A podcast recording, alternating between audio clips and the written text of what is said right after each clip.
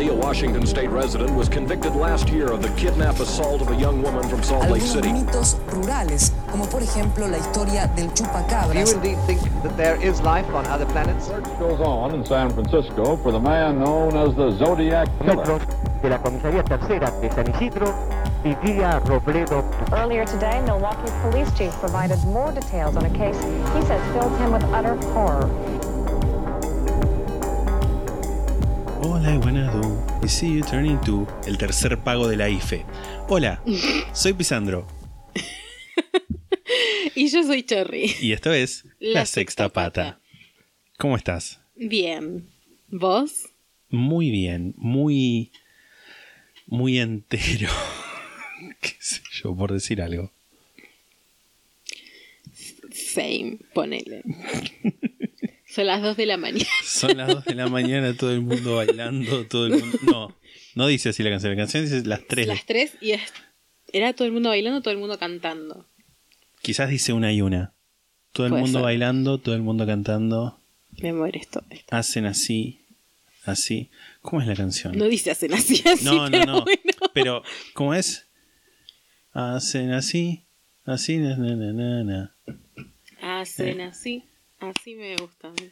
En el puente de todo. Pero en el, muro de. Berlín, todos cantan, todos bailan. No, es en el puente de Aviñón. En el puente de Aviñón. Pero bueno, un saludo a la gente de Aviñón. Eh, un saludo si ¿Eso hiciste? eh, ¿Buscaste? Que no, No. sea Gualeguay. Que no sea Gualeguay, que no sea a, Tandil. eh, Tandil, que no sea Boca de la Zanja, que no sea a Fisquemenuco. Mm. No porque no querramos, sino porque queremos darle nuestro amor A otros lugares. a otros lugares también de, de este bello país. ¿Sabes a quién podemos mandarle saludos? A los de Quilmes, zona sur de Buenos Aires. Me parece perfecto. Porque es donde hay mucha gente de, de provincia que nos escucha de, de Quilmes. Es creo Listo. que donde más nos escuchan en provincia. Así que un saludo Un saludo para ellos. a Quilmes. Tengo un par de cosas que contarte. Contame. Contarte a vos y tipo a, a, a los oyentes. ¿Viste lo del empresario santafesino y el soldado de élite ucraniano? ¿Qué? No. No tuve plaza. En un control de ruta, creo que en Santa Fe, entrando a Santa Fe o llegando a Rosario, paran a un tipo. Este está gritando mi computadora, Sí. no sé si lo van a escuchar. Cuando le, le- la pones a hacer dos cosas a la vez, ella empieza el ventilador. Pero bueno, otra más de, de las razones por las cuales siempre decimos, dennos plata, Sí, sí, así sí, sí. me puedo comprar una mejor computadora. Mm.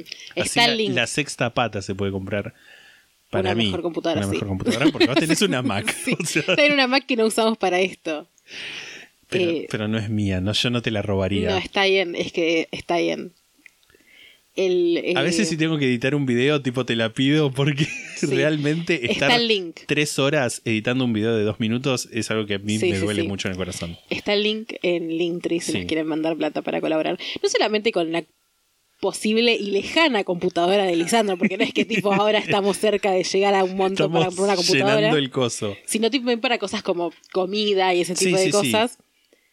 Que, El gas, que eso la es lo luz. que venimos usándolo, sí. Pero bueno, el tipo este estaba, el en- empresario santafesino lo paran en la ruta, en un control, y le empiezan a hacer preguntas tipo, ¿a dónde vas? ¿Qué sé yo? ¿De dónde venís? Y dice, no, yo soy un empresario. Y el auto no estaba a nombre de él, estaba a nombre de una persona de otra localidad. Dice, no, es un pariente mío, que qué sé yo, bueno. Como que les pareció medio sospechoso todo a, a la gente que hacía el control, a la policía, vamos a decirlo y le piden que abra el baúl. Y el tipo dice, no, tengo un ciervo en el baúl, porque soy cazador. Y dicen, bueno, ¿y a mí qué? Abrilo. Y adentro había un tipo vivo, ucraniano, Ah, Me, me suponía que ahí iba a llegar la cosa, porque. que estaba en el baúl porque quería estar en el baúl. Ajá. Tipo, el empresario se fue a no sé dónde con su camioneta y después se volvió en otro auto. Supuestamente en el camino se encontró con este ucraniano que hablaba español perfectamente pero con acento medio extranjero Y nada, le pregunta, ah, vos si vos tenés papeles para estar acá. Le dice, sí, sí, todo bien, vengo a... Yo vivo en España, pero mi mujer vive en Rosario y está por dar a luz, así que por eso estoy yendo a Rosario. Pasan, supuestamente pasan un par de controles, esto lo cuenta el empresario, y cuando están por llegar al último, el tipo le dice, no, no, para, me voy a meter en el baúl. y en la noticia no decía ninguna explicación de para qué. Pero pasan controles con el chabón tipo en el acento de acompañante. Sí. Y, y por alguna razón decide para el último meterse adentro del baúl. Ajá. Y como que le empiezan a preguntar qué onda, tiene un carnet de conducir válido en la Argentina. El tipo empieza a decir que pertenece a los Reales Tercios de España, que es una organización paramilitar como devota a- a la- al mantenimiento de la corona por cualquier medio que sea necesario. Ajá.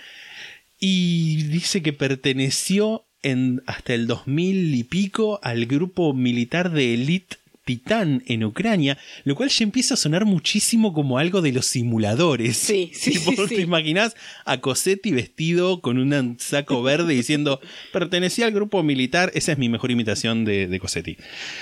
Eh, ahora viene, como comenté, ahora viene España, su pareja viene en Rosario.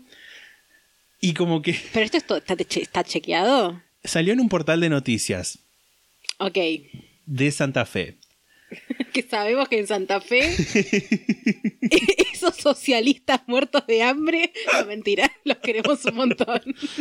Y, te voy a leer textual el último. La, última. el último párrafo de la nota que dice. Parece la historia de un sicario, un asesino a sueldo que iba a Rosario para llevar adelante un trabajo de alto nivel, sospechan los investigadores. Pero solo sustentados en la intuición y en las series de Netflix. Pero, pero averiguaron algo del chabón, tipo que Ahí se cerró la no nota. verdad. No, no. Ahí se cerró la nota y te soy sincero, no leí más. Elegí quedarme con lo que leí. Pero yo ahora quiero. so- A ver, permiso, ¿eh? Por favor. Por ahí nos enteramos que ahora que es todo falso. Yo elijo creer. Si es falso, no me digas. Decime, no encontré nada más. Es Aires de Santa Fe. La, Sí. que- la nación hace 18 horas. Un empresario que vende armas llevaba en el baúl a un ex soldado de élite ucraniano que entró ilegalmente al país. Si lo dice la Los nación. policías de Paso Telégrafo en Entre Ríos. Ah, en Entre Ríos. Antes de llegar. Se llama Víctor Melnik. Sí. Sí, yo los nombres me, ya me los olvidé tantos. Y el tipo era un nombre como Chuchulleta, cachuche- Cachufleta. Juan José Clu- Cul- Clusellas. Cachufleta. Vende armas legalmente, aparentemente, el empresario. Ajá. Es turbio. Todo. Romina G., pareja argentina de Melnik, admitió en diálogo con La Nación que Melnik ingresó de manera ilegal al país debido a que las fronteras están cerradas. Lo hizo porque quería estar conmigo, porque yo estaba por dar a luz, y eso ocurrió el jueves, al mismo día que lo detuvieron. La bebé estuvo tres días en neonatología, pero ya está bien, explicó Romina que vive en Rosario. Yo entiendo que todo parece una película, pero es cierto que Víctor quería llegar para conocer a su hija, apuntó. ¿Tipo punto o a punto? No ent- ah, Apuntó. Ok. Se ve que el empresario había ido a pescar y después fui, fue a las, a las cabañas Don Kiko en Ita y Baté, Ita y Baté, Sí. que son un amigo impariente de Lola. Mi amigo, leo textual, mi amigo me dijo que lo iba a comprometer porque estaba cruzando un montón de paraguayos a cobrar el IFE, Wow. Así que me quedé esperando y el martes y el miércoles me vine para Santa Fe. Después abajo dice, lo extraño es que Clusella se había ido a Corrientes en una camioneta, pero la dejó en Ita Ibaté, según contó. El argumento que dio la justicia resultó algo llamativo. Dejé la camioneta mía en Ita Ibaté para decirle a mi mujer que se me había roto y que tenía que ir la semana que viene a pescar y le pedí el auto prestado a él para venirme, tipo al amigo. Sí. O sea, un chanta. Le mostró que tenía como una cosa que, que decía que podía circular, pero aparentemente no era verdad. Ah, bueno, la pareja del tipo dice que eh, se conocían, porque el tipo, el millonario, el millonario, eh, el empresario, quizás millonario, no sabemos, le dijo a la justicia que lo había como levantado ahí, como que lo encontró randommente, pero según la pareja se conocían. Sí, aparentemente como que es verdad, como que es un ex soldado y un chabón que trabaja para las fuerzas españolas, capaz. Pero, pero nada, parece que sí quiere ir a ver a su hija. Igual es muy bizarro todo. Lo otro que quería comentar es que estuve hablando con un oyente, Corcho, que nos recomendó que veamos una serie, una parodia hecha por Martín Piroyansky que se llama El Galán de Venecia, que es sobre un plomero que se llama Galán, que se enamora de una chica que se llama Venecia. Ajá. Y me hizo acordar a, a una situación de mi tierna infancia, cuando, no sé si voy a decir era, pero por lo menos creía que era heterosexual. Y una vez fui a la casa de una amiga y juga- jugamos a que teníamos tipo una despensa verdulería. Y éramos como la pareja que atendía la despensa verdulería. Y ella se llamaba Milagros en el juego. Y yo me llamaba José en el juego. Pues no me llamo José. Y el almacén despensa verdulería se llamaba Los Milagros de José. y francamente, yo podría haber estado en Polka escribiendo un montón de guiones y siendo millonario. Igual la de Martín. Piroyansky no es UNTREF. Sí, pero es, es una parodia de cosas que pasan en serio. Tipo como buenos vecinos. Que pasa en serio tipo de ficciones de polka, digamos. Claro, ficciones de Polka. Yo creo que si yo iba con algo parecido así, a Polka me lo aceptaban. Ya ahora no creo que pase. Pero choices, elecciones que me han traído a donde estoy. Sí, no voy a hablar de Star Trek, aunque estuve viendo Star Trek y volví a llorar con Star Trek, pero nada. Sí, no hables de esto. Lentamente esto se va a convertir en un podcast de no, Star Trek. no lo voy a permitir. Yo lo único que tengo para decir de mi semana es que estuve jugando a las mongas como mucha gente Sí. que estuvo jugando a las mongas. Vos no, Yo no. porque no querés bajarlo al celular. No, me lo voy a bajar a la computadora. Porque ya tengo un montón de cosas para, baja- para boludear en el celular. Y siento que si le sumo una cosa más, tipo es como ya pierdo la vida. ¿Qué vida tenés para perder en cuarentena? No hay vida, Lisa. Tengo que, tengo que hacer cosas para esto. Sí, es verdad. No puedo seguir procrastinando. Igual en la computadora también podrías procrastinar. Pero me da más paja hacer cosas en la computadora. Mm, Tipo, yo las series las miro en el celular. claro. Que hay gente que dice, ah, está mal el cine, las series, y esto para... Bueno, ¿sabes qué? Está en el celular y lo voy a usar porque me resulta cómodo. Está perfecto. La, la- la respuesta enojada algo que nunca sucedió. Eh, no estoy diciendo que es mentira que te digan eso. A mí no Eh, me lo han dicho. He, he- he leído tweets. Same. Y nada, eso. Estoy jugando a la Among Us, que es un juego que recomiendo. Estoy jugando con oyentes de este podcast. Así que les mando un saludo a todos ellos, que no recuerdo todos sus nombres, por supuesto. Eh, recuerdo un par, pero no voy a arriesgarme a decir los que sí recuerdo porque los otros pueden llegar a sentirse ofendidos por no recordar todos. Es Sí. que eran muchos. Y además ya establecimos que tenés mala memoria. Sí. Yo creo que es, es canon ya. Sí, sí, sí. Y eso fue casi lo único que hice esta semana. Está bien. Fui al correo y, y salí, o sea, esa fue mi ¿Saliste salida. victoriosa? Salí victoriosa, pude, Bien. pude dejar lo que quería entregar en el correo y... La vida. Ay, no. Por favor, eh, mándame esto a otro lado. A mí misma, dentro de una caja. A un soldado ucraniano.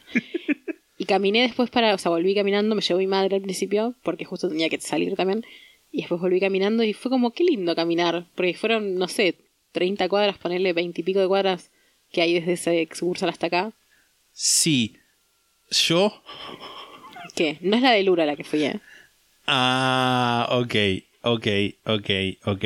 Porque yo te estaba por decir, yo vi una historia que subiste y te desviaste muchísimo, pero ahora ya sé a cuál, ya me imagino a cuál fuiste. Y tiene sentido que hayas vuelto por donde vi que volviste en las historias. Ahora tiene recontra sentido, tío, porque si no te había sido para cualquier lado, era como pobre No, reina. No. No me desvié, no fui a caminar a, a pelotudear, volví caminando No, a, a mi casa, digamos. No, pero igual yo quiero. No lo estoy diciendo en el sentido de que, ah, mirá, si hubiera sido, suponete, a, a la, la del Uro, no, no es que hubiera pensado, ah, mirá, esta se fue de paseo, sino pobrecita se perdió. Porque realmente lo que hubiera pasado.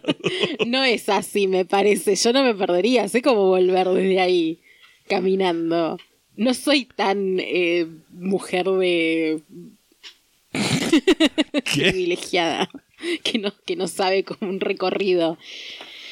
Eh, nada, de todos modos, eh, estuvo bueno volver caminando porque no había tanta gente. No sé cómo está el centro ahora, no sé si tipo eh, que no haya habido tanta gente por donde volví sea indicativo de que en el centro tampoco hay tanta gente. Pero me alegro que no hubiera tanta gente porque fue como, bueno, la gente no sale a hacer cosas todo el tiempo y a boludear en grupos grandes, al menos. Eh, así que pude también como bajarme un poco el barbijo, respirar un poco también. Y pegué stickers de la sexta pata. Los tenía desde antes de la cuarentena, que eran de la última tanda que habíamos hecho. Y los pegué todos entre, entre el correo y casa. Así que si se encuentran un sticker de la sexta pata, puede que sea nuevo Puede que no. o puede que esté hace mil años. Si está tipo medio raído, probablemente está hace mil años. Pero bueno, si se, si se encuentran, si se encuentran, si se encuentran stickers de la sexta pata, nos pueden mandar su hallazgo a arroba la sexta pata podcast en Instagram y Sí. les vamos a. Tipo, suban una historia si la compartimos. sí. Sí, sí, Así sí. todos sus amigues también ven que nos escuchan Sí, y llegamos a más gente. sí, sí, sí. Y pueden hacer un bragging y decir, uy, mira, me encontré un sticker de sexta pata y, y lo compartí, me lo, me lo resubieron. Y, se- y Real. ser más popular entre tu círculo. Gente, aprovechen ahora que todavía tipo no estallamos y les podemos seguir dando bola porque en cualquier momento tipo contratamos un CM Cualquier momento no, tipo, en 20 años. Bueno, eh, y podemos, empezamos y decimos sí, sí, responde todo. podemos hablar un poquito acá de, de tipo un- una pequeña sección de tres minutos para adelantar que en octubre este podcast cumple un año Exacto. y que estamos por llegar a los 3.000 seguidores en Spotify. Ya casi, creo que faltan algo así como 40 y algo. Así que es cuestión de días. Así que vamos a empezar nuestro primer, eh, nuestro mes de primer año, nuestro aniversario, ya yendo eh, sobrepasado los 3.000 seguidores en Spotify, que es un montón de gente. Es un montón de gente, es mucha gente. Es mucha gente. ¿Podría ser más? Obviamente, siempre puede ser más. Siempre puede ser más. Pero, pero nada, hemos trabajado y hay resultados que se están dando a conocer. ¿Y qué es hoy? Hoy es un bonus track. Sí, Un bonus track de un montón de películas sí, que vimos muchas vimos. cosas. Les vamos a llevar en un recorrido cronológicamente inverso al que hicimos nosotros, Sí, porque vamos a empezar con la- lo último que vimos, que yo creo que aplica el, el viejo adagio de lo bueno si breve, dos veces bueno, que es el corto Jonestown. Dirigido por David, David Bragueta o algo así, Breger, David Breger, estoy casi seguro que es David Breger. voy a buscarlo por las dudas eh, de que no nos estemos Sí, confundiendo. por favor, porque tampoco no se puede confiar en mi Eh, retención de datos. Jonestown, di- eh, dirigido por David Berget, Ah, casi. del 2013, dura 23 minutos. Es un, es un corto, no es una película. Y es la primera cosa que vimos, que en realidad es la última cosa que vimos, pero la primera de la que vamos a hablar. Exacto. ¿Qué te pareció este corto? Está bueno. Cabe destacar que lo vimos sin subtítulos y medio con mi vieja haciendo cosas atrás, o sea, pero igual siento que no había tanto que entender en cuanto al diálogo. No, no, no, no. Sobre todo después ya de haber hecho dos capítulos, haber visto siete horas de película más o menos, como que ya sabemos Sí, es a qué como va a dale, sí, pasar. a ver cuándo. ¿Cuándo, cuándo se toman el jugo, eh? A ver. Que estaba bien. Eh, era como medio. Porque White era también. Savior. Claro, porque era medio re- reimaginado. Sí, ¿Está bien dicha esa palabra? Sí, Sí. sí, vamos a asumir que sí. Que era como la periodista blanca rubia y el camarógrafo negro. sí. El dúo. El, El, dúo dúo de la historia. de la historia. Y que ella sobrevive, tipo, solo ella sobrevive para contarlo. A mí me causa gracia que la primera escena ella aparece tipo vestida como Laura Dern en Jurassic Park. Real. Y nunca deja de ser medio Laura Dern en Jurassic, No. Jurassic Park. Después está como con un pañuelito de Burberry, tipo para demostrar que tiene dinero. Same. No le llega ni a los talones a Laura Turn. Claramente no. Pero, a ver, la primera escena que ella Es aparece con re- shortcitos y esos botas de torta de la montaña. No me gustó el recurso. O sea, hay veces, yo creo que hay veces donde está bien hecho. No se me ocurre ahora un ejemplo. Pero no me gustó cómo usaron en este corto el recurso de que empieza a filmar en formato cuadrado, tipo como para televisión, y después te muestran fuera de todo y te- como que hacen ¡plaf! Claro, es que en realidad lo que mostraron al principio era como lo que estaban filmando ellos con la cámara que había y después Sí. lo otro es como lo que vos La ves vida real. tipo espectador de lo que está pasando. Que está filmado en, no sé, 16.9 o lo que fuera. Sí, me da un poco de bronca, que esto igual me da bronca, creo que de todas las películas que vimos, o quizás no de todas, pero ciertamente de casi todas. El tema de que Johnstown fue una tragedia horrible y está como un poco explotada de una forma que no sé si está tan buena. Como esta cosa de agregarle como la periodista blanca y esta cosa Sí. como... Johnstown no es Jurassic Park, Jurassic Park, ¿entendés? Tipo, no es necesario que te vistas como si fueras un safari como en general, ¿no? Porque también se repite esto después cuando veremos la, la, la siguiente que vimos, que en realidad es la anterior que vimos, también pasa esto, de, de tratar un poco con Jonestown como si fuera tipo, bueno, nos vamos de viaje a un lugar tipo lejano y, y- Es que es una, una visión blanca. blanca y estadounidense-céntrica, yanquicéntrica, si Sí. se quiere. Sí, De tipo, vamos a lo exótico. sí, Diría eurocéntrica, pero es Estados Unidos. Y eso, etnocéntrica, quizás. sí, Hashtag puliendo esa introducción a la antropología. Sí, sí, sí, sí. Yo creo también que, que hay algo que, bueno, lo hablamos un poco en el- los capítulos, o sea, en el capítulo anterior, en el del caso, pero no hay que olvidar que eran gente, al fin y al cabo, que tipo gente que se murió y gente que tipo familias que están vivas todavía, y que a mí me parece, o sea, habiendo estudiado Jonestown y habiendo visto, visto estas películas y qué sé yo, que en principio Jonestown no era una mala idea, o sea, era una mala idea por todo lo que tenía atrás, pero el hecho de mudarse a un lugar a vivir una vida de, de off the grid, fuera de, de- de la tecnología y de las Sí. ciudades y lo que sea, no es algo que necesariamente esté mal, pero medio que se enfoca un toque en eso, de como, uy, venimos acá, bueno, capaz no el corto en particular, pero sí pasa pero durante las películas, sí. esto de como venimos acá donde no hay tele, donde no tenemos celulares, donde no... eh, no hay nada, digamos, y, te- y tenemos que sacrificarnos para vivir en este lugar. Y hay un montón de gente que vive así, fuera de Jonestown, digamos, tipo, en condiciones Sí. iguales o peores. Y eso de por sí no es algo malo. O sea, claramente lo malo de Jonestown era todo lo otro, digamos, ¿no? Pero claramente, va, para mí lo que, lo que quieren mostrar es como decir implícitamente que alguien quiera dejar de lado el sueño americano es porque está muy mal de la mente y tiene muy lavado el cerebro. Sí, O sea, lo que subyace es eso, sí, sí, sí. que, que está mal eso. Yo me anoté dos cosas del corto. Una primera es que tiene las casas, se ven las casas desordenadas como vimos en la foto que nos mostraste. Y eso me gustó.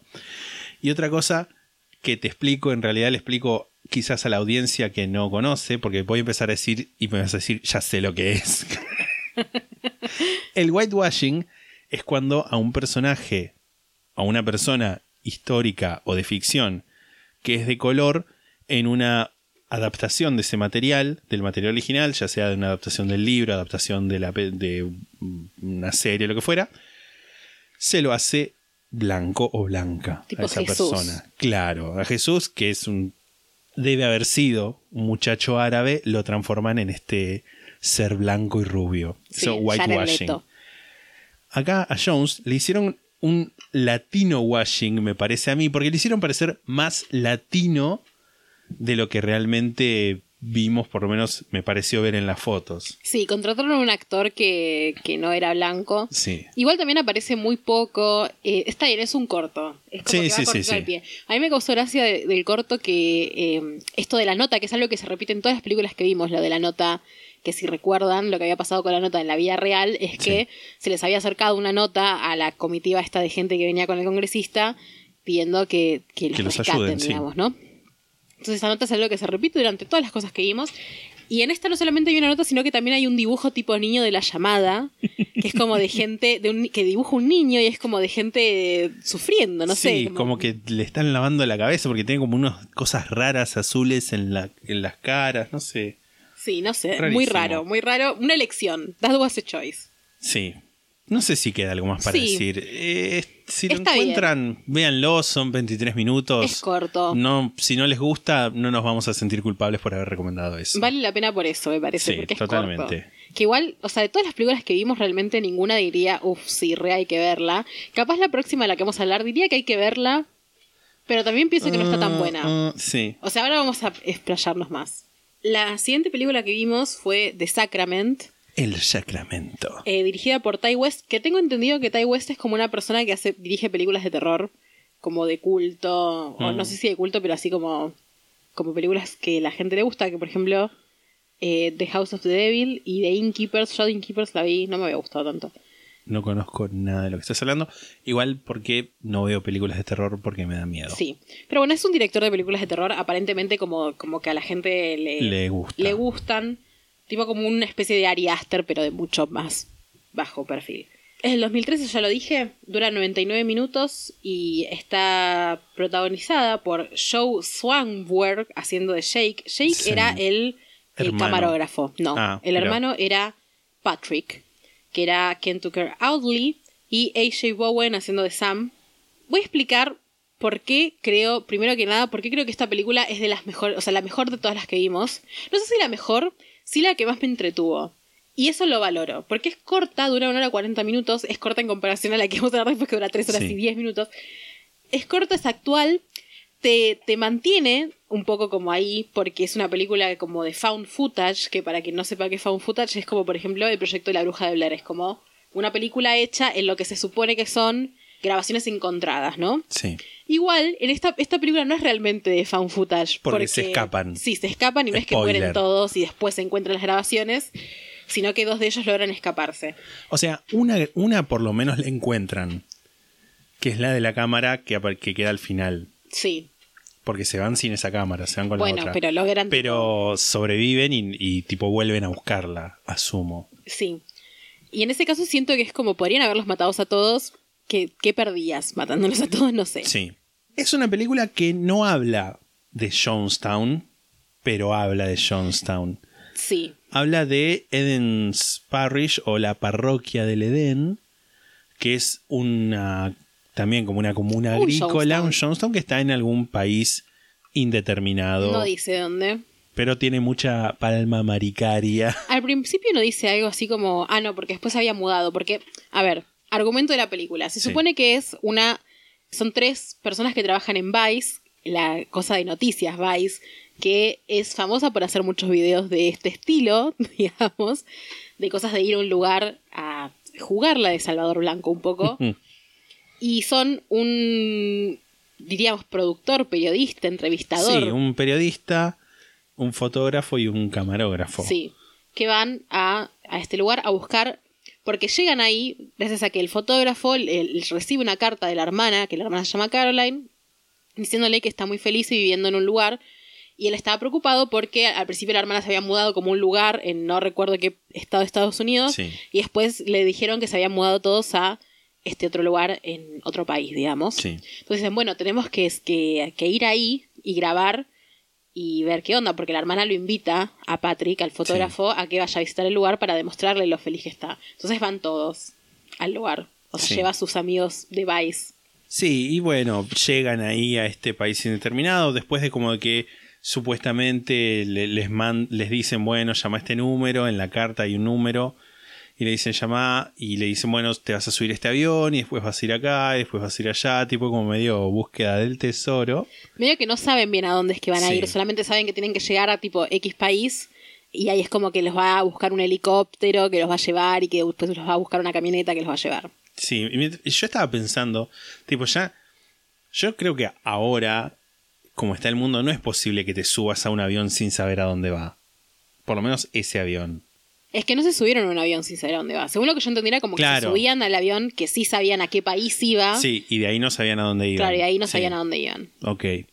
Y bueno, qué sé yo, llegan a este lugar, está como, como medio también, ¿no? Como hablan con gente, hay gente que les dice, sí, estoy bien, sí, vine porque conocía a padre, a father, que es como le dicen a, a esta figura, que no me acuerdo el nombre. Se llama Charles algo. Charles. Pero dicen sí. el nombre una sola vez. Sí, y lo dice él, porque se lo preguntan. Pero él siempre es father, es padre. Sí. Que tiene un aire a... No sé si lo ubicas, a John Goodman, No. el de los picapiedras. Sí. Hay eh, dos cosas que son las únicas dos cosas que anoté. La primera es que esto cuando están hablando con la gente que les dice como que están felices, hay una parte... Primero que nada, hay una lección de esta película que es, es found footage, pero eligen poner música de fondo en muchas partes, Sí. que para mí caga muchísimo la La estética. esta cosa de inmersión que pretende, que incluso la misma película lo dice al principio en una placa, eh, de inmersión que pretende tener. Y hay una parte que, eh, de una de las entrevistas en que son tipo unos muchachos negros jugando al básquet y de fondo pasan hip hop y es como le avisando, esta es la parte urbana, Urbana, de la sí, película. sí. Y cuando le empiezan a hacer esas entrevistas, ellos como le dicen, bueno, ¿de ustedes de dónde son ellos? Sí, somos del Hood. Y es como, más cliché no del había. barrio. Tipo, más cliché no había de que poner tipo negro jugando al básquet y que digan, oh, sí, yo era pobre y era del judo. O sea, entiendo que es una cosa que pasaba probablemente, que, que la reclutación eh, de Jonestown iba mucho por ese lado. Sí. Pero para la elección en la película, con el hip hop de fondo, es un Sí, es como demasiado, es mucho. Siento que es un montón. Yo me noté un par de cosas más. Me gustó. No sé si me gustó, como que me. Me, me atrapó un poco el, el- el fuerte acento sureño del que hacía de Father, que se notaba muy fuerte el acento del sur de Estados Unidos. Que te voy a decir quién es. Es eh, Gene Jones, se llama. El nombre. El nombre, O sea, Gene, no Jim, tipo G-E-N-E. tipo. Ah, Gene. Gene. Gene Jones. Gene Jones, no Jim No, no, no. Jones. ¿Qué le, mirá que te vas a llamar así, ¿eh? Para hacer este personaje. Repeat after me. Gene Jones. Como los, los cassettes El. Los cassettes de inglés. Wow. Cassette de inglés. Te cayó una sota. Voy a dejar que eso se asiente un poco y voy a seguir hablando. Me da mucho miedo la gente que se acuerda de memoria pasajes de la Biblia. Mm. Me da. No sé. Bueno, si- pero él se supone me que es un preocupa. pastor. Igual, aunque seas pastor, me preocupa. Tipo, ¿no querés hablar con alguien? ¿No querés alejarte de mí antes de empezarme? tipo, porque además es la gente que te, te mira y te dice Isaías 7:23 y espera que vos lo entiendas. No. Bueno, pero es un pastor. Yo creo que en un pastor se entiende. Tipo, es su trabajo leer la Biblia. Con mis impuestos. Bueno, en este caso con la plata de ellos. Así que ni siquiera con tus impuestos. Y la elección del actor, eh, que es algo que quizás curioso. Está bien, de nuevo, no es un Jonestown, es tipo Sí. Eden. Pero en vez de elegir una persona de 40 años, 40 y tantos años como era, como son todos los otros actores y como Sí. era Jim Jones en realidad, eligen a un señor de 60 y pico o más incluso diría, tipo alguien mucho más entrado en edad. Sí. A mí me gustó. Sí. Sí, sí, sí, no digo que esté mal. Como, me, gust- me gustó ese casting. Algo, leí una crítica en, en Letterboxd de esta película que me parece que tiene algo de ración, de ración, de razón, que es eh, el hecho de que se elige una cosa que es una tragedia de verdad, como fue la tragedia de Jonestown, se copia casi Textual. textual, Sí. pero en ningún momento la película aclara que está basada en hechos reales y que, que no fue todo así como es, como lo dice la película, digamos. Y como que la- esta crítica criticaba que es como medio rastrero hacer eso, tipo como copiarte, o sea, hacer una película de terror o que pretende ser de terror, copiando una tragedia tal cual como es, salvo partes, por ejemplo, tipo muertes innecesarias, por ejemplo, Sí. la madre matando a la nena con un cuchillo en el, en el cuello, eh, tiros que tipo muestran súper explícito, tipo cuando estás haciendo una, no sé si, no sé si cabe la palabra parodia acá, pero bueno, como un reenactment de algo que pasó de verdad y en el que murió un montón de gente de verdad. Una dramatización. Claro. Y estoy un poco de acuerdo con eso. Sí. eh, No vamos a ponernos a hablar de qué hablan las películas, porque ya sabemos de qué hablan las películas. Tipo, literalmente, cuando haya algo que aclarar, lo vamos a aclarar.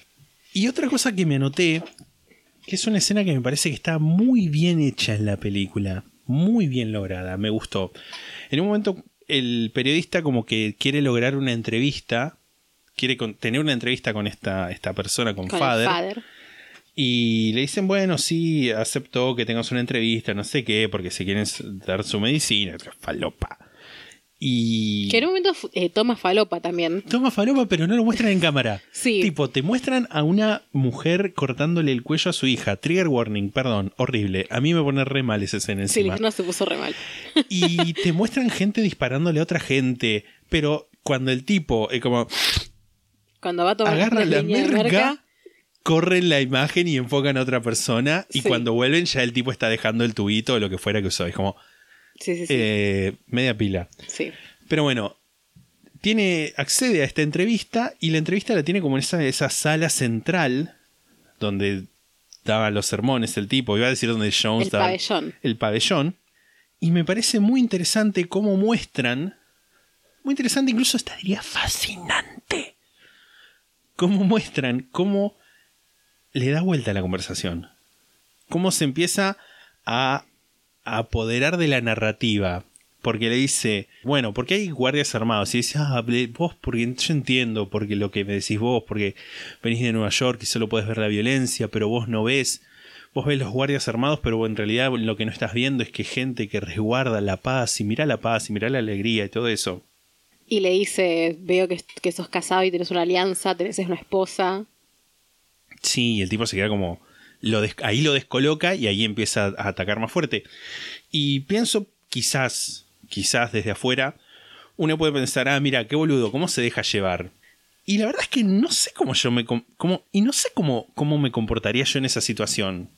Tipo, cómo reaccionaría si estoy tratando de hablar con alguien y esa persona.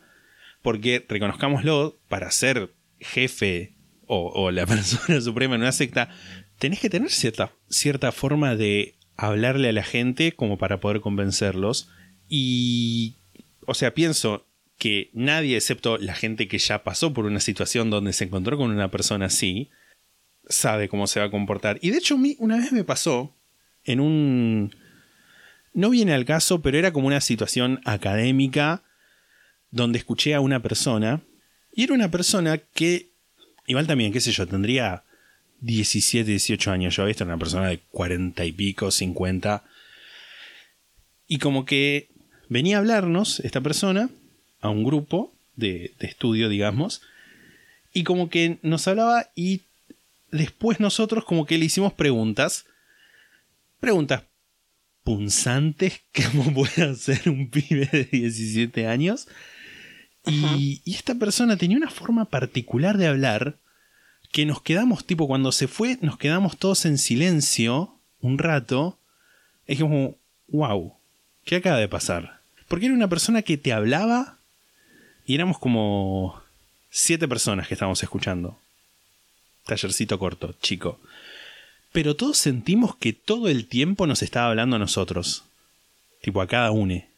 Que nos miraba fijo a los ojos. Solamente a nosotros.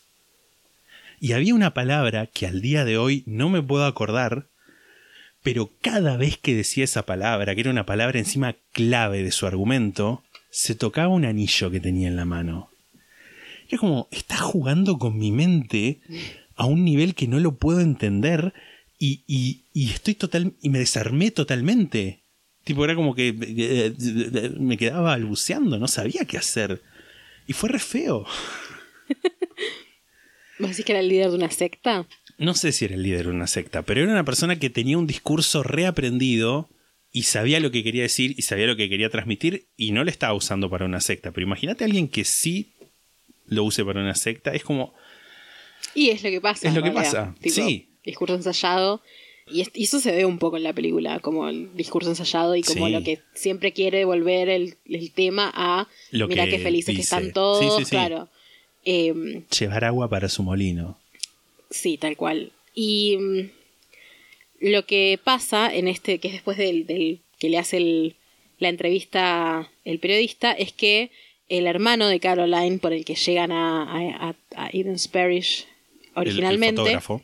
el fotógrafo, está como envalentonado bailando con dos minitas de Johnston y termina yéndose a culear con las dos. Sí. Y a todo esto, en la, en la cabaña que les dan a, a- a todos, aparece una nena, la nena de la película, una nena rubia y blanca, Con el pelo tipo a- a- sobre la cara. sí, que dice que, no dice nada en realidad, No dice porque nada, no habla, es es muda. Es muda. Pero viene la madre al toque y dice, no, Sabana. Encima le ponen Sabana, tipo, que es como muy Sabana. parecida a Samara, sí. Sabana, vení, no sé qué, tipo, como que ella les dice que, que no las dejan hablar con outsiders, tipo, con gente de afuera. Sí. Entonces ellos que estaban todos como, uche, esto está bueno, no parece tan terrible como creíamos que iba a parecer, dicen, che, pero acá pasó algo raro. Y hay como toda una narrativa con esta gente que se quiere ir, incluyendo a tipo Sabana y su madre, que finalmente la madre termina matando a Sabana para que no la maten, no la maten los la gente de la secta, Sí. y la- a, la, a la madre la termina matando un tiro, mientras el camarógrafo estaba escondido abajo de una cama eh, filmando todo. Hay una cosa que también la leí en eh, Letterboxd, no me acuerdo si la, la misma reseña que dije anteriormente u otra, pero que fue como, ah, es verdad, esto pasó. Que es que el tema del found footage.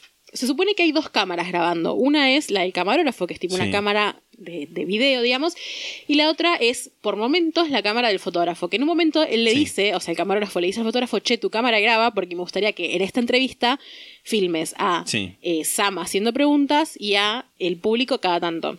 Y en esa entrevista se empieza a ver cómo este tema del fan footage es como que medio que se cae, porque hay partes en las que filma como como que no puede ser que una persona sola estuviera filmando eso, ¿entendés? Como que una persona sola estuviera tipo filmando a Sam y después a la gente, sobre todo por el sonido, cómo se va, o sea, entiendo que después lo montaje así, qué sé yo, y que no es fan footage realmente, ¿no? Sí, Porque- sí, sí.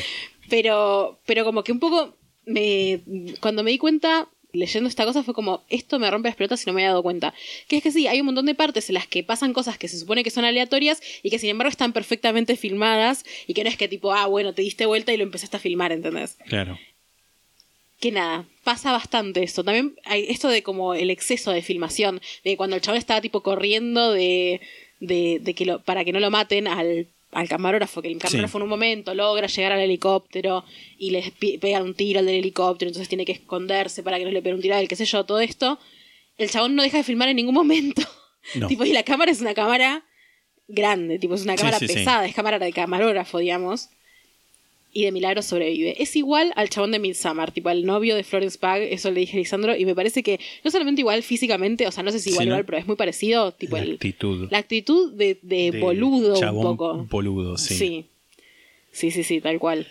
Yo no tengo más nada para decir de esta película. A mí igual, insisto, me gustó. O sea, me pareció entretenida. No me parece como la mejor película de la vida, pero es como entre todo lo que vimos, no me quise pegar un tiro to- viéndola como las otras. No me quise pegar un tiro. Me gusta el tema. Me gusta. O sea, me parece original el- la forma de, de contar esta historia. Me parece Más un allá poco de que lo hayan robado. Es que no sé, o sea, robado es una palabra muy fuerte, pero igual sí, porque o sea, no está no- en ningún momento dice que está basado en hechos reales y eso hace que si alguien ve esa película sin saber nada de Jonestown, Sí. eh, está mal un toque, me parece.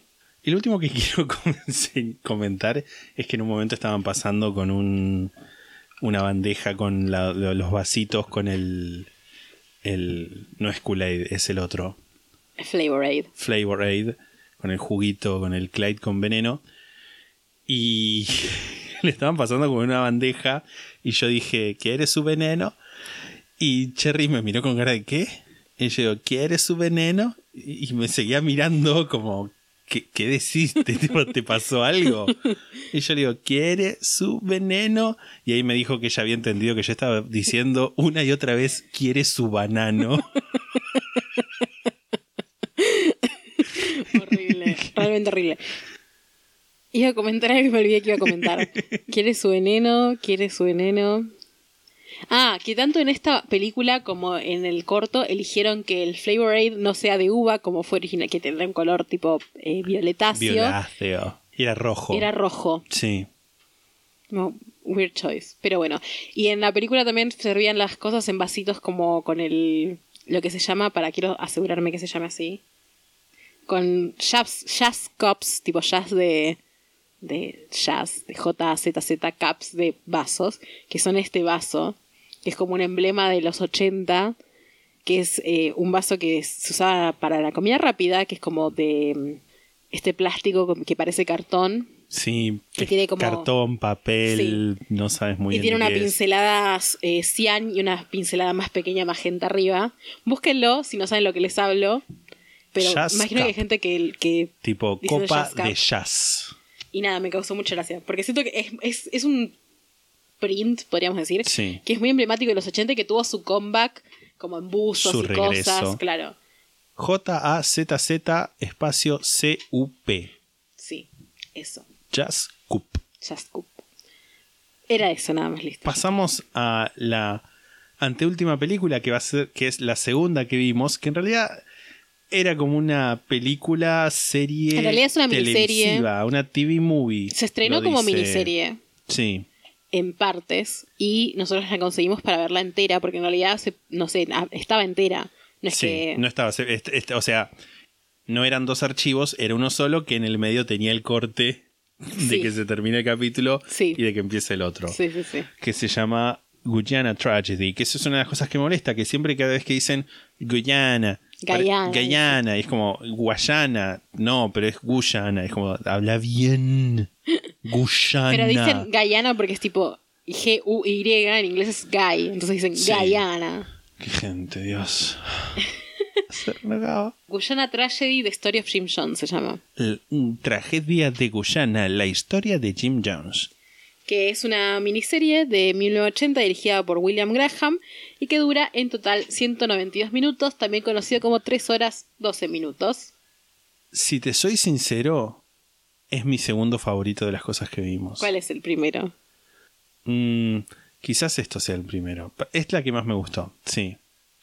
La que más me- Fue como experiencia en su totalidad lo que más me gustó. Yo creo yo no la pasé mal viéndola, o sea, dura 3 horas y 10 minutos y eso es muy pesado. Pero no la pasé mal porque la vimos con unos subtítulos que la persona que hizo los subtítulos es como que comentaba cosas. Que esto es algo que Bronca Sí, sí, o tenía sea- esa persona. O sea, mucho odio. Y como que íbamos deduciendo cosas de la persona que hizo los subtítulos a medida que iba pasando, porque ponía referencias de Star Wars, hacía comentarios, o sea, había comentarios que eran como, bueno, no sé, música sombría, que eso es como, bueno, está bien, se puede esperar de un subtítulo, pero de repente era como, Jones está teniendo una erección, Jones está pensando en cometer adulterio, Jones es- está eh, por ser homosexual. Te spoileaba cosas en los subtítulos, te decía, bueno, esto to- va a pasar después. O ponía foreshadowing entre medio. Es como, ¿puedes dejar ver la película en paz? Persona. Doom. Smooch Doom. Había, decía cada vez que se daban un beso ponía Smooch. Que y es en algunas como partes, tipo claro, beso. dar beso, dar claro. beso en, en inglés. Y en muchas partes daban besos, incluso entre gente que no debería darse besos, Sí. tipo un niñito negro y su y su y, y Jones y también tipo Jones de bebé con su catequista. Nada, Sí, mucho beso sí. inapropiado en esta película. Y había una música dramática. Dramática, era tipo Smooch Doom le ponían Tipo abajo. Doom de apocalipsis, de tipo, porque la música era como. Sí, igual terminé queriéndolo al, al hombre que hizo. Dedujimos que era un hombre Sospechamos que era un hombre. por las cosas que ponía. Asumimos que era un hombre. Ya el hecho de querer atreverte a creer que tu opinión y que lo que tenés para aportar en estas pequeñas aportes durante toda la película valen la pena para que todo el mundo lo lea es muy de chabón. Realmente. Ponerle tanto valor a tu opinión. Mal, porque es tu opinión, pero en ambas partes era como, bueno, la primera que vimos que es cuando estábamos ajustando los subtítulos había una parte que aclaraba que era una black show, que, que yo no sé si era una black show. Chiste eso. de negros. Alguien Claro. decía, me molesta estar entre monos. Que era una persona que literalmente estaba entre monos porque tenía un, eh, los monos de Calcuta Claro. que los tenía en un pet shop. Claro, y que le venía diciendo que le molestaba trabajar ahí porque los odiaba a los monos que no se vendían, qué sé yo, y que el, el tipo le dice, se habla mucho de que tu iglesia eh, trae a negros. Decía mucho la palabra con N Sí. durante toda la película, que no vamos a repetir, pero bueno. O sea, porque tu iglesia que, que está llena de negros y qué sé yo. Y, mm, Jim Jones le preguntaba, ¿te molesta estar con negros? claro. Y dice, no, lo único que me molesta es estar rodeado de monos. Y que para mí no fue un chiste negro. Capaz por el contexto es como que ahora no lo entendemos como un chiste. Sí, puede y capaz ser. toda la escena estaba orquestada para que sea como un chiste. Ah, este se va a meter en la iglesia de negros cuando vive con monos. O sea, entiendo que es algo que se usaba como Sí, chiste sí, sí, comparar sí, negros con monos. Pero no sentí que en ese contexto específicamente fuera así. Pero bueno, Sobre todo porque además esa después, ese tipo era una de las personas que era como tipo la, la mano, no sé si la mano derecha, pero un re es- asistente cercano de Jones y con el que aparentemente estaba todo bien que hubiera sí era el tipo el que manejaba los negocios del templo y que manejaba las finanzas. Sí. Sí, yo te, me anoté acá en mayúsculas, se chapó a la vieja por Ah, de, la, lo de la catequista. Sí, sí, puse Este- chapa la catequista. La, la referencia de Star Wars, muy graciosa porque muestran cuando Jim Jones habla con Father Divine, Sí. que a Father Divine en esta película lo interpreta James Earl Jones, o sea, la persona que hizo la voz de Darth Vader en las películas de Star Wars. Y pone, incluso antes de que aparezca, tipo no sé qué, eh, ah sí, le dicen, Father Divine ya lo va a recibir. Y pone entre paréntesis Darth Vader. y Father Divine aparece, que además es muy gracioso, que dice, ask and you shall receive. O sea, tipo, pedí y te será dado. Y le dice, ven hijo mío, tipo entre paréntesis, look. Bueno, es como, wow. Por momentos es como que el subtítulo te trata un poco de tarado como espectador. Es como, Sí. no me tenés que explicar tanto, lo puedo yo entender. Porque aparte es una película barra miniserie que es la que era más fidedigna de todas. Sí. Es larguísima porque tiene 3 horas y 10 minutos para explayarse en todo lo que pasa y te muestra desde la infancia hasta el último momento de Jonestown. Fun fact, una de las tres horas, una hora pero entera, no tengo la más mínima duda, son himnos religiosos y montaje. Porque es algo que pasa mucho que de repente cortan montaje de himnos religiosos. Sí. Sí, sí, sí.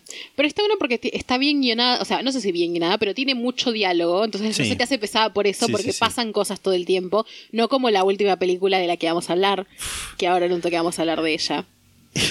Tipo, para- que se den una idea también de las aclaraciones, como que en un momento dicen Jims. Jims. Same. Jim le dice a, a una chica, le- o, o- o a cualquier persona en realidad, porque no importa. Dice, bueno, vení a la casa del Señor.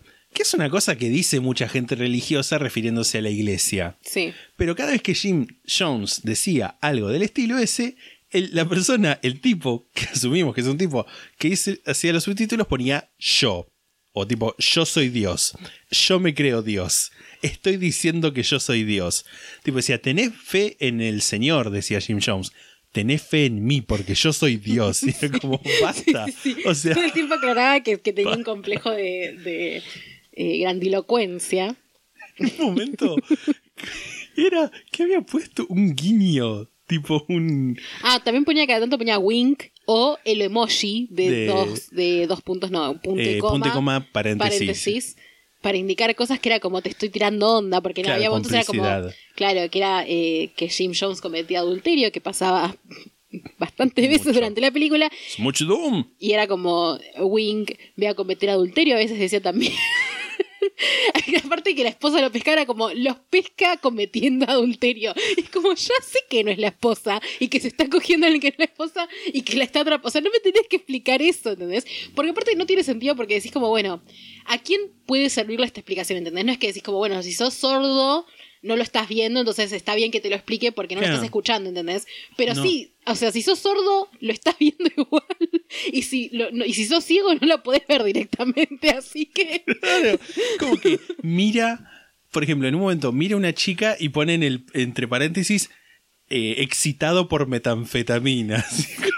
Así un montón de veces aclaraba que se drogaba, que eso es algo que no le muestran tanto en la película. O sea, sí tenía como, se Tenía drogaba. cosa de que, ah, sí, no sé qué, mi medicina, qué sé Claro, yo. pero Pero, en ningún momento dice que era metanfetaminas. ningún No, no. O- Sí, aclara. no, no, no. Creo que no, para Creo que no. no. O si lo dicen, tipo, lo dicen una vez al pasar. Pero después, o sea, tipo, eh, la persona que hizo los subtítulos lo aclara muchísimo más de lo que lo dicen en la película. Sí, sí, sí. Tipo, a cada cosa, incluso desde el principio, cuando supuestamente es bueno, Sí, entre sí. comillas, Jim Jones. Sí, sí, sí, un foreshadowing tremendo. Me gusta esta película que no solamente es étnicamente correcta en comparación a la primera que vimos, que es la última de la que vamos a hablar, sino que también es como, me alegra la cantidad de trabajo que se le dio a actores y extras negros en Un los montón de 80, gente. porque hay muchísima gente en esta película. O sea, hay muchísima gente con diálogo y muchísimos, muchísimos extras. O sea, una cantidad de Increíble. actores. Un terrible despliegue de medios de esta película barra miniserie. Literalmente mi primer nota es étnicamente correcta. Sí. Ah, y una cosa, relacionándolo, mira cómo, mira cómo te meto esto. Uno de los personajes que, que encima, pobre, es una persona resufrida que se queda pintando toda la noche una escuela o no sé qué y después se duerme y le encajan un par de sopapos porque se durmió en la iglesia, es LeVar Burton, o LeVar Burton, que es Jordi LaForge en Star Trek. The Next Generation, así que subiendo Corta, el corta. porcentaje de referencias a Star Trek. Y hablando de Star Trek, hoy, domingo, o sea, no hoy que estamos grabando, sino Sí, hoy, no, domingo, hoy domingo. Domingo 13. domingo 13, es el cumpleaños de Nat, nuestro oyente estrella, que estuvo desde el primer momento y que te recomendó Star Trek.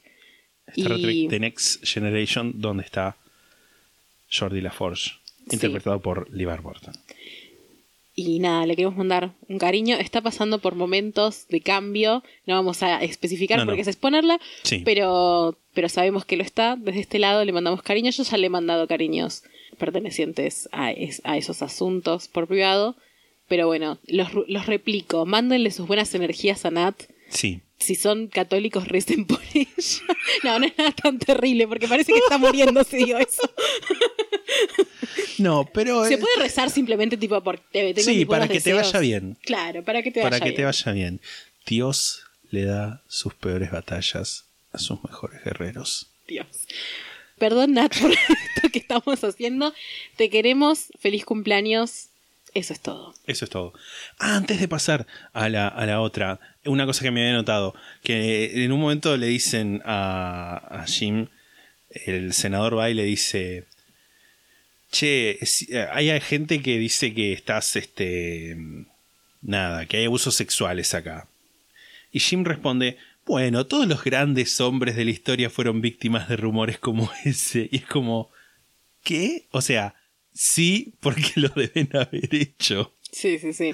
Claramente en, el, en esta película es una película que está claramente hecha en los 80. Sí. Porque hay mucha cosa de, de, de in- incorrección política. Sí. Tipo, que está bien igual, o sea, en el sentido de, por ejemplo, todas las veces que dice la palabra con N, las dice gente que, que es horrible. O sea, la palabra con N se refiere a un, eh, una palabra que se usa para insultar a la gente negra, ¿no? Sí. Que ahora es como sabido, por lo menos en Estados Unidos, que si sos una persona blanca no la podés ni No. pronunciar porque No, no, es súper irrespetuoso, porque habla de una historia de mierda, ¿no? Sí, sí, sí.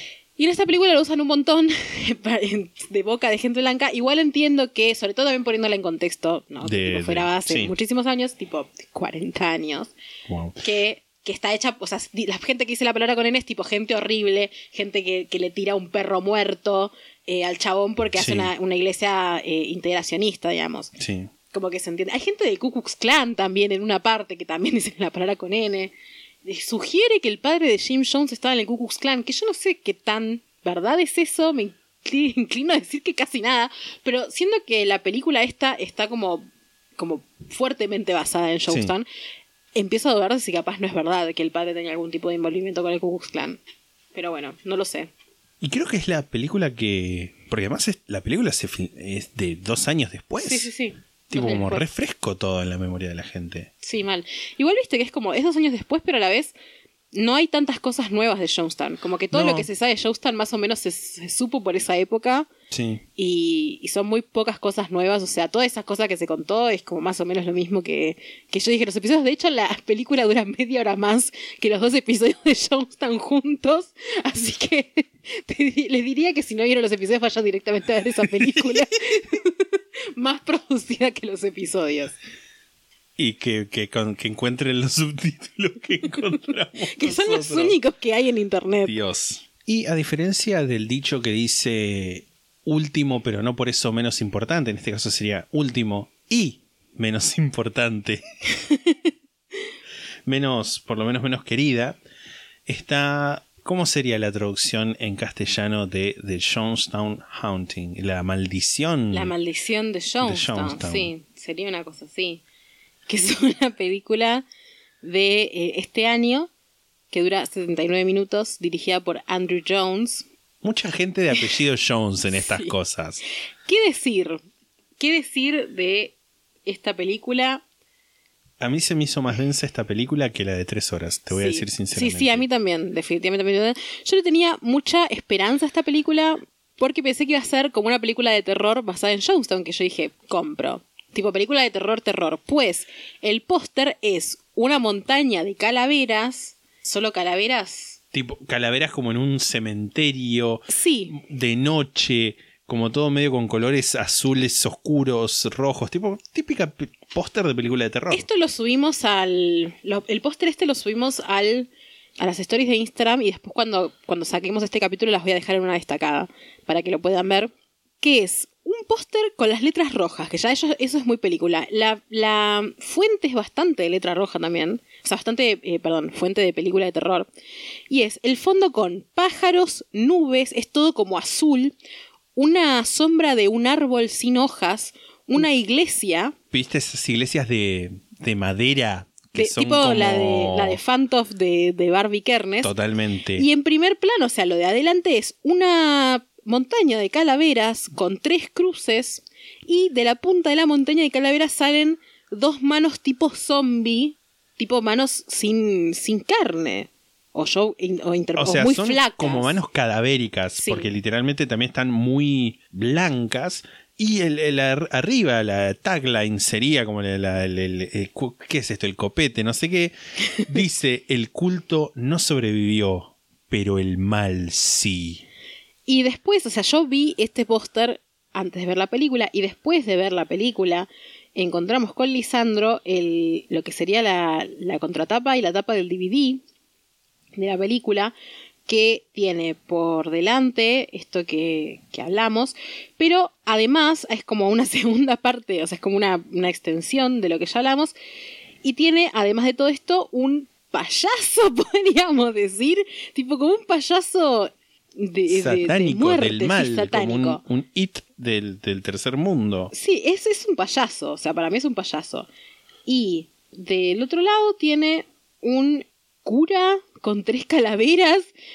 No sé, yo en un momento empecé a dudar de si no nos bajamos la película que no era. Porque Pero tiene, sli- tiene tipo capturas de la Sí, sí, sí, película. sí, sí, literal. vamos a dejar algo en claro, me parece. Fuimos engañados. Sí, sí, sí. vilmente engañados Es que es publicidad engañosa. por una persona sin escrúpulos que es el director de esta película, Sí. que juega con la esperanza de la gente. Porque aparte, me gustaría. No vimos el tráiler, porque capaz el tráiler es diferente a esto. Pero eh, la sinopsis que, que hay en, en Letterboxd de la película, o sea, que es algo muy corto, dice: Una sobreviviente de Jonestown regresa al sitio 10 años después y descubre que eh, lo que otrora fuera la casa del culto se ha vuelto un breeding ground, Un, eh, sería como un campo de cultivo, no sí, sé. un campo de cultivo para lo sobrenatural. Esto, sumado al póster, vos decís, película Wow, de terror. zombies tipo, es un Pet Cemetery de. Jonestown, ¿entendés? Literal. Claro. Algo así, o sea, mínimamente un zombie, boludo. un tipo las manos. de animales. Pero muy alejado de eso, muy alejado de ser eso. ¿Qué tan alejado debe ser eso? La primera. Mucho. muchísimo. Creo que la primera media hora de la película es ella yendo a terapia. Es ella yendo a terapia. Que la chica que, que, que es la principal, que es esta mujer que es una sobreviviente de de- cuyo nombre ni siquiera recuerdo. Pero es tipo una Tampoco, rubia. una rubia. Una rubia blanca y de ojos claros. Que lo que pasa, pasa en la primeras 10 minutos. Algo que es muy confuso durante la primera parte, que es que vuelven en el tiempo, se mezcla cosas de 10 años atrás con cosas de, o sea, cosas de 1978 con cosas de 1988 con sueños. Sí. Y al principio cuesta entender cuál es cuál. Em- empieza la película, creo que con, con Jim Jones hablándole a una audiencia de cinco personas, porque eso es todo lo que pudieron pagar, Sí. que no está mal. Y todos blancos. No es, todos blancos, eso sí está mal.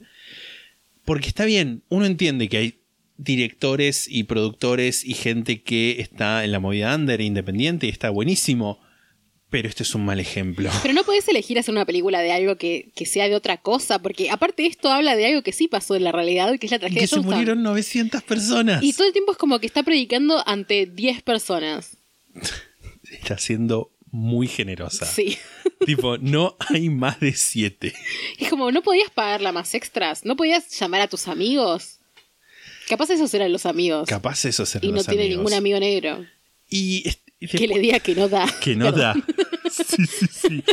Este, empieza eso y después ahí está como el sermón de Jim Jones, corte a 10 años después, o sea que entendemos que es el 88, está ella viendo eh, la televisión donde hay un noticiero que habla, bueno, se cumplieron 10 años de la masacre, no sé qué, no sé qué, no sé qué, y como que mira para el costado y ve como una aparición ve una niña demoníaca, que eso es como, Sí. ah, bueno, sí es Ah, una mirá, película de Va terror. por este lado, es por acá, es como. Claro, niña y demoníaca, película de terror. Niña demoníaca que no vuelve a aparecer en toda la película. Queda en la total y absoluta nada. En la nada misma. Es que lo que yo entiendo después de haber visto la película y de poder procesarla durante unos días es que era ella, tipo, como iba al psiquiatra y tomaba pastillas y estaba loca por, por todo lo que le había pasado, es que se la imaginó, no hay otra explicación. Tipo, que no era realmente una niña demoníaca, Sí, sí, sino que se imaginó a una niña demoníaca. Porque aparte esto estaba en su casa, no es que tipo pasa en Jonestown. Y, y encima, todas las, todas las charlas con el psicoanalista, psiquiatra, lo que fuera, es como ella diciendo, ay, no quiero tomar más la pastilla. Ay, me quiero ir a Jonestown. Ay, me pasa tal cosa. Y el tipo le responde siempre lo mismo, del estilo de, bueno, yo estoy acá para asesorarte. Creo que está mal, pero no te puedo decir lo que hacer. Como que siempre le responde lo mismo. Es como, Sí. dale, ponele otra línea. Esta película dura 79 minutos, o sea, dura una hora y 19 minutos nada más. Pero parece mucho más larga. Tiene muchísimas partes de agregado de clips de, de, de stock. Tipo, un, un cielo naranja que es tipo filmado por alguien que no es el director de esta Porque película. además son cosas que, por lo menos me pareció a mí, se nota mucho la diferencia de calidad. Sí, Como sí, que sí. compraron ese, ese material de archivo, por así decirlo, ese stock footage, footage. Y por ejemplo, ella prende una hoguerita así medio porquería y después ves como las llamas y no sé qué, que es como, no es la misma hoguera. Porque ahí hay como leña muy grande y ellos son unas ramitas de porquería. También tiene partes que, que sí grabaron ellos. Por ejemplo, hay una parte que es. Ah, Lo que sí me gusta de esta película es como el uso de las luces de colores. En las partes que. Sí. como en los flashbacks y en los sueños. Y hay una parte que tiene como una luz rosa y una luz naranja. Y es la silla de Jones, el cartel que dice lo de esos que, esos que no recuerdan el pasado están condenados a repetirlo. Y creo que una cruz. Y esa, ese stock, o sea, no es un stock footage, es un footage que grabaron ellos. sí. Pero lo repiten como cinco o seis veces durante la Totalmente, película en partes random. Meten mucho eso, mucho separador de, de- de stock footage y de footage de la película que no, que no tiene ningún tipo de contenido. Es nada más tipo para recordarte que es esto lo que estás viendo. prende el fuego. Se la ve a ella en eh, acostada en el piso. Material de un, un atardecer Sí. en sol escondiéndose o saliendo por las nubes. Eh, material de archivo de, de la hoguera. Material de archivo de un río. Corte a ella en la misma posición. Y como, ¡ah! Sí, mal. Y lo que, de lo que se trata la película es que ella decide, o sea, le dice a psiquiatra que quiere volver a Jonestown como para tener una closure. Y llega a Jonestown, eh, un lugar que, que es muy verde al principio y después ponen un stock footage de un lugar que es totalmente diferente al que muestran cuando está ella ahí. Pero bueno, Un lugar que, sin desmerecer a nadie, pero es un camping en Santa Clara.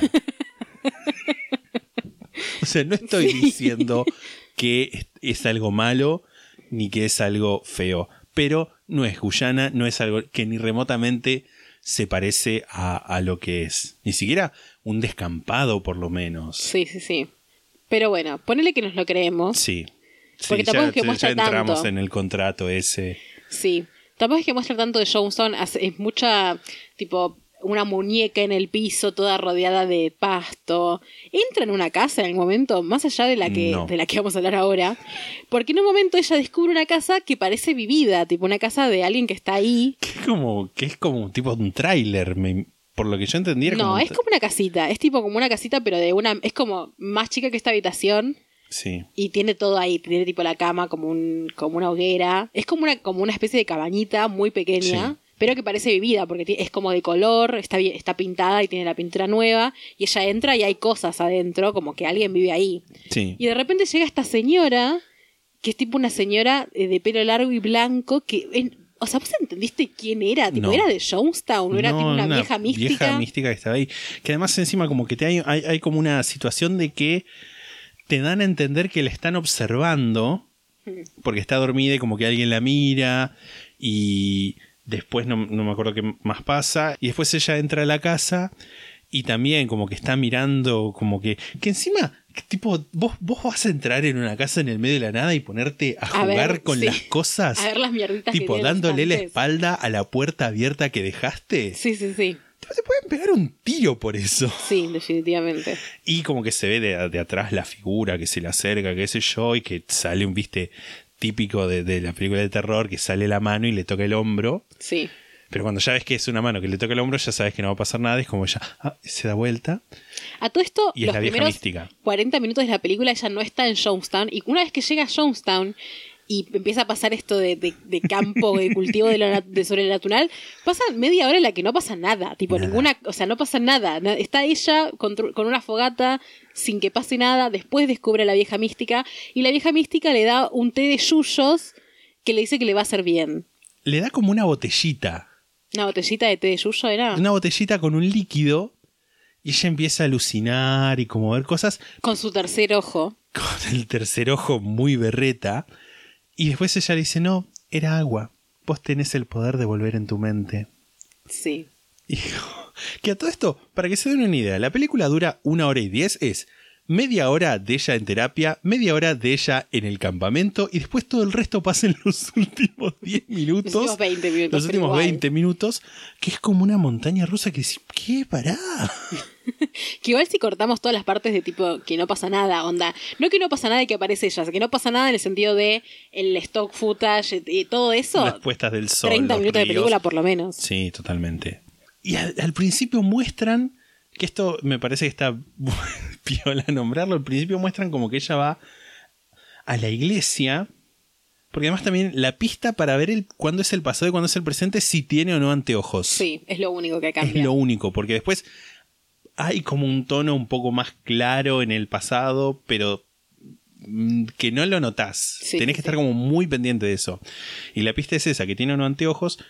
Y de repente en un momento está hablando de anteojos y le dicen, ay no, qué sé yo, no sé qué, el incidente, qué sé yo. Y el incidente es otra cosa de la que no hablan en ningún momento. Que es que los padres se mueren. De alguna forma, accidente de auto. Es que ella al principio estaba hablando con la amiga que la convence de ir a Jonestown y ella dice, o sea, está hablando con la amiga y no, no sabes que es la amiga que la va a convencer de ir a Claro. Jonestown. Se está hablando con una amiga. Ella dice, bueno, yo no quiero ir a la iglesia desde el incidente. Entonces, que como no entendés, pensás, ah, claro, desde Jonestown no quiere volver a la iglesia. Claro. Pero después te das cuenta que no, que en realidad esta amiga la quiere llevar a la iglesia de Jim Jones y el accidente es algo de lo que no se puede Otra- hablar en el que murieron los padres. Sí. Tipo, no aclara si es automovilístico ni nada. Es un accidente en el que mueren los padres. Y hay como una pseudo tensión homoerótica con la amiga. Sí, yo quería que chapen en todo momento, no pasó, así que otro punto menos ahí. Sí.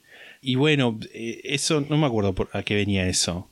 Porque en un momento también pensamos que la mística era la amiga. Sí, pero, Pero, no. no. dan las edades no, tampoco. no, no, es que no es. Es que Pero también podía pasar que, bueno, si era sobrenatural, capaz la, el Jonestown había la envejeció mucho, claro. claro, sí. Pero no. no Enveje- envejecido, dije. Sí, Pero. Y, y como que tiene este delirio místico, ve a la amiga y, y vuelve y tiene el tercer ojo, que es una, una- No sé, como si yo me pusiera una tapita en la cara y la pintara. igual, más allá del delirio místico del tercer ojo, ya venía teniendo delirios místicos durante toda Sí. la película. Sí, sí, sí. Porque esta, estas escenas en las que ella está como con estas luces de colores y que Jones tipo se le acerca y la abraza, o sea, como todos estos recuerdos de, de cuando estaba en Jonestown. Sí. También la parte, porque hay una parte en la que, en la que, la parte de la nota de esta película, que es que, que ella escribe, es ella la que escribe la nota para pasársela a, a un, A los periodistas, a un periodista o a sí. Leo Ryan mismo. Y, y logra salir a Jonestown y por eso ella sobrevive. Algo que en todas las películas. Bueno, en. de. Covenant. De Sacrament. Exactamente. En Sacrament no, porque son ellos dos nada más. Pero en el resto de las películas, como que la nota siempre se la dan a la persona que se la tienen que dar. Tipo al periodista Sí. o al senador. Y no es como. Como os habías contado, que se la dan a una persona que nada que ver Sí, y sí, que después se la pasa al Y senador. siempre la comitiva es mu- mucho más chica de lo que en realidad es en todas las películas que vimos. O sea, no refleja que eran mil personas. Sí, En la más cercana es la de, la de, tres horas. La de tres horas. En- incluso en esa película igual, se ve que igual para mí había algo con el tema de que los familiares preocupados, el grupo de familiares preocupados no quería que se represente a ellos, Sí. por lo menos con sus nombres reales, porque aparecen un- unos que supusimos que eran Timothy Sí. y Grace Stevens, que aparecen con otros nombres y solamente aparecen en la película de tres horas. Después ni siquiera hay mención en ninguna de las otras de que hay tipo gente que va a ver a sus familiares.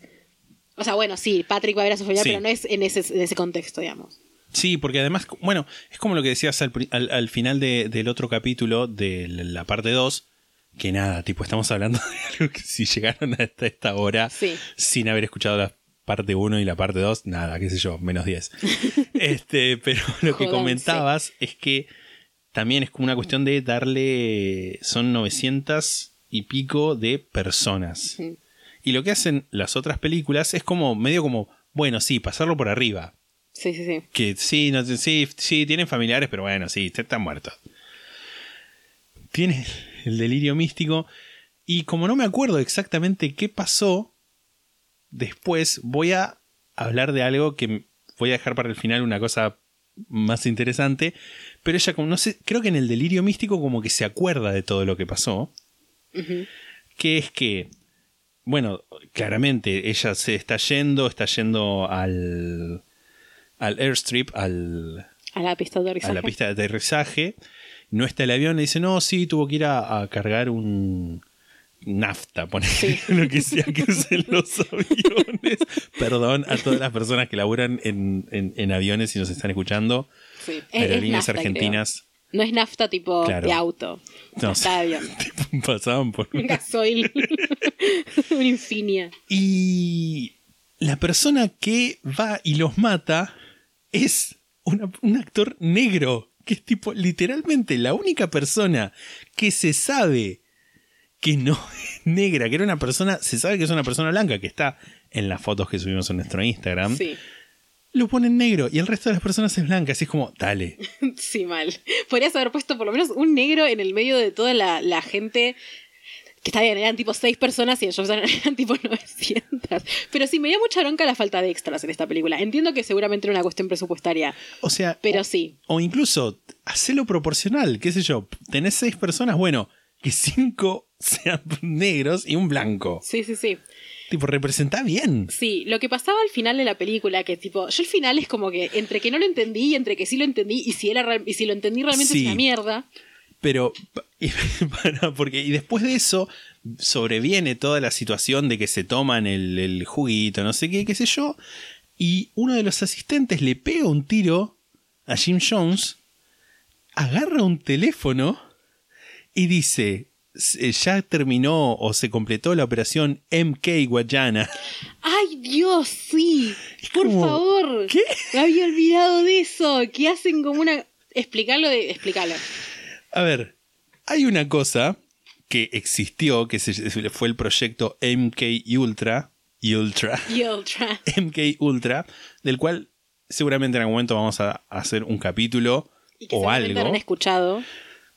o quizás no, no. pero bueno, Para si lo escucharon, lo explicar fúmense esto. Es como un proyecto de los Estados Unidos en el que se entrenaba, se quería preparar gente para ser este soldados operativos de la CIA y lo que se hacía con esa gente era como se, la ex- se experimentaba con esa gente con drogas psicodélicas en su mayoría como para ver si podían resistir a interrogatorios por parte del enemigo. Y eso dejó un montón de gente recontra trastornada, con justa razón, digo yo, porque si estás ahí te están dando ácido todo el tiempo, tipo, ácido, ácido. Sí, sí, sí. Terminaste con Piti. Sí.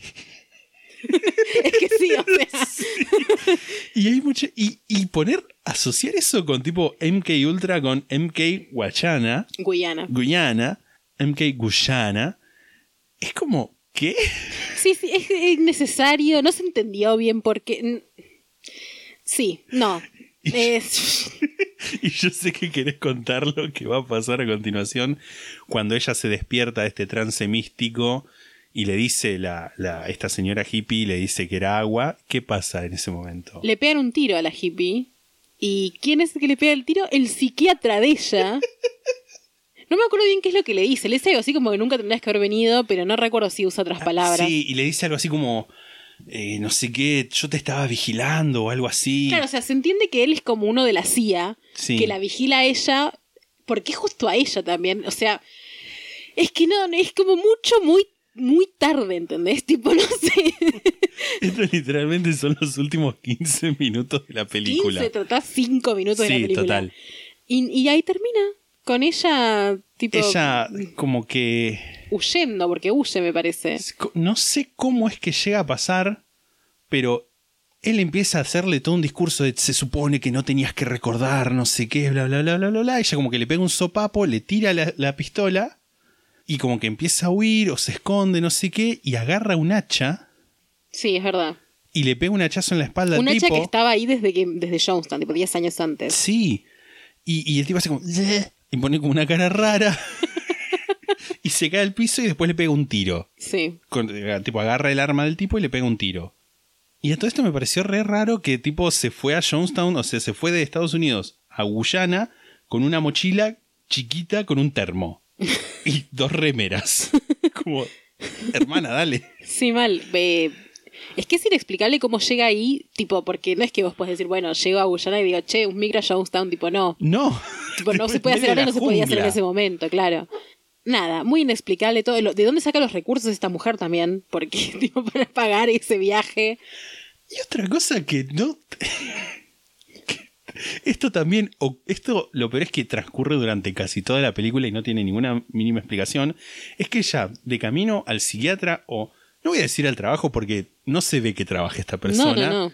No la juzgo igual, No, tipo, no, quién para es nada. uno Capaz vive de. de, de una pensión por una haber estado en pensión, sí, sí. Tipo un relief, un fondo de ayuda. Sí, Y en la plaza, o bosque de camino, digamos, ve a un tipo viejo Eso no lo entendí para nada. que predica y predica, no, no sé qué, no seamos esclavos de- de- del capitalismo y qué sé yo, que tiene un mensaje como muy a los Jim Jones, que también lo escuchan tres personas que están de espaldas siempre y que estoy casi seguro que son la, era la misma gente Era la misma gente. que hacía de público de Jim Jones, pero como mostró la cara en el 70 y se murió, no podía... Sí.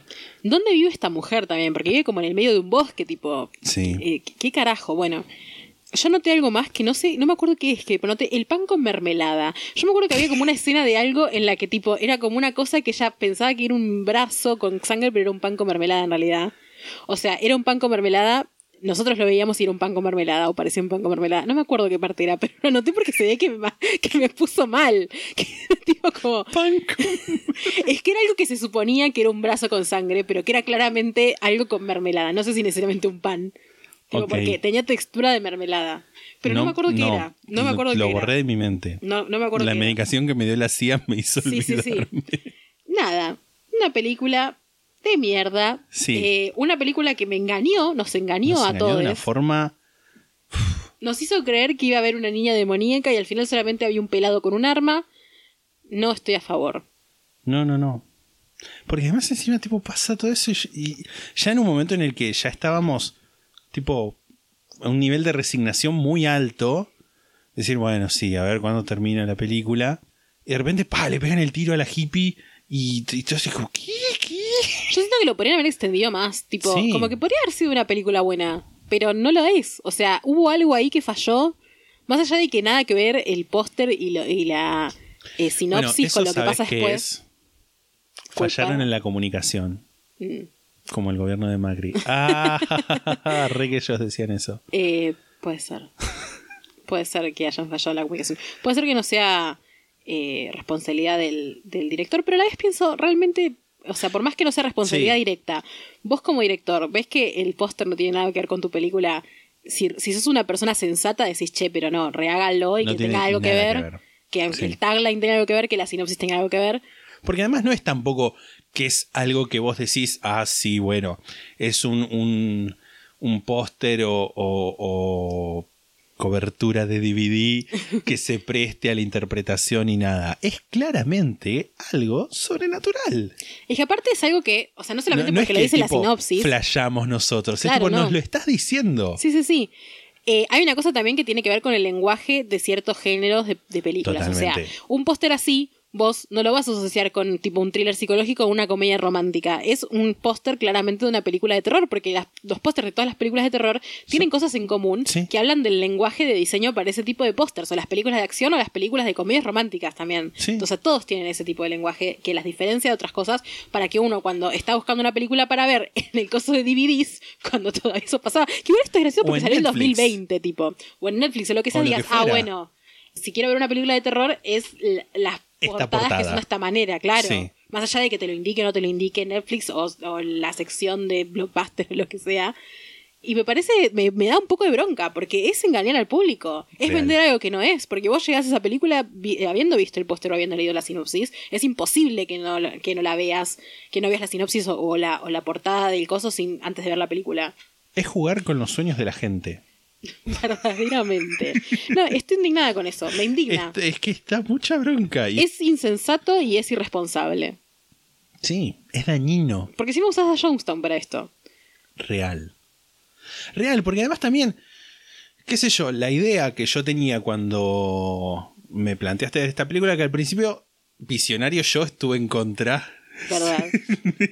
Pero bueno, después pensé, bueno, ya fue, va a ser una nota de color si se quiere ver esta nueva, esta nueva tom, esta nueva, este nuevo punto de vista de Jonestown como con lo sobrenatural y el demonio, que qué sé yo, puede llegar a ser divertido. Después me convencí y me decepcioné. Sí. Me decepcionó la película. Es que yo pensaba que iba a ser eso, como bueno, para descontracturar un poco, una cosa de reimaginar Jonestown en, un- en un contexto sobrenatural. tipo zombies, cor- yo veía zombies sea, sí. corriendo como "Ah, ah", y- Claro, yo veía 900 zombies que, qué sé yo, bueno, podemos discutir si está bien o está mal, pero de última es válido porque está, todo el tiempo habla de Jonestown Sí. y todo el tiempo, o sea, nada, no, no me parece que necesariamente es algo que sea una falta de respeto para Jonestown, eh, más sí me parece una mierda de película.